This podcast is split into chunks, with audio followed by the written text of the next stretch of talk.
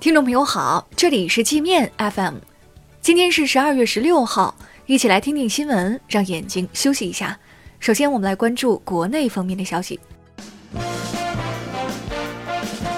教育部等七部门要求加强师德师风建设，针对高校教师性骚扰学生、学术不端，以及中小学教师违规有偿补课、收受学生和家长礼品礼金等开展集中治理。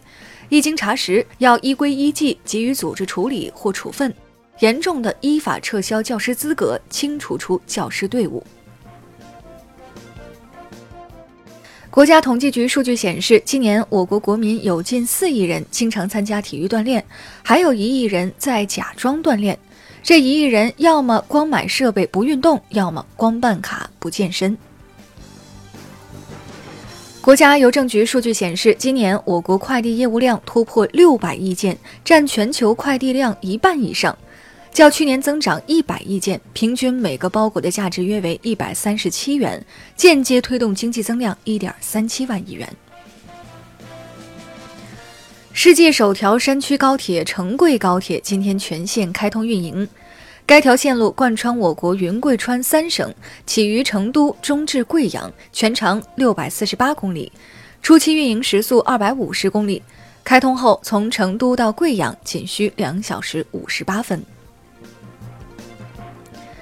中国国家电网公司将收购阿曼国家电网百分之四十九股权，该项目系中企对阿曼最大单笔投资。据悉，阿曼国家电网负责投资建设、运营、调度该国全国输电网，并通过与阿联酋联网接入海湾地区互联电网。今年国内已有超一万八千家游戏公司注销、吊销，这一数字较去年增长了百分之九十二点七九。从二零一五年、二零一六年，上市公司疯狂并购游戏公司，到近两年，一些被收购的游戏公司无法完成业绩承诺，只能狼狈保壳，游戏热正在退潮。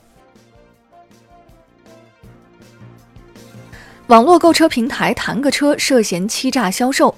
多名消费者反映，在该平台买车一年后，被告知只是租车一年，一年缴纳的月供只是月租，购车也被改为了租车。平台方还以违约为由，半夜将车子偷偷开走。武汉大学清退九十二名外国留学生，武大表示，这些留学生涉及十多个国家，有本科生、研究生，也有进修生。被清退主要因为学业不合格、违反校纪，学校一年前就与他们进行过沟通，最终沟通无效，不得不走到这一步。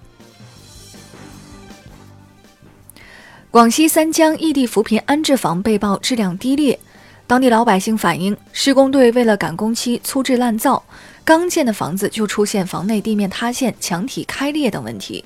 项目负责人却说不影响房子主体安全。我们接着来把视线转向国际，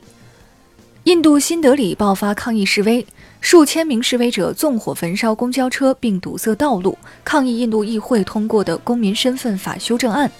该法案允许来自巴基斯坦、阿富汗及孟加拉的非穆斯林移民获得印度公民身份，但将穆斯林排除在外。示威造成一百多人受伤，近五十人被捕。日本厚生劳动省统计显示，今年日本新生儿数量首次跌破九十万，创下一百二十年来新低。日本专家警告，由于处于适孕年龄的女性越来越少，人口出生数也将继续减少，日本人将面临绝种的风险。据新西兰警方消息，上周发生的怀特岛火山喷发，遇难人数已上升至十八人，伤员中有二十人伤势危重，正在生死线上抗争。苹果、谷歌、戴尔、微软和特斯拉在美国遭集体诉讼。美国人权组织指控这些科技公司在刚果金剥削未成年劳工。这些未成年劳工不仅被迫从事全职和极其危险的采矿工作，还会因隧道坍塌等事故致残或死亡。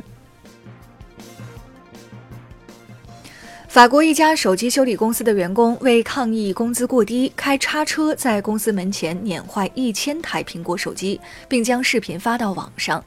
这些手机都是公司回收的二手货，本打算修理后再售出。该公司工会称，如果公司不同意谈判条件，那他们会每天碾坏一千台手机。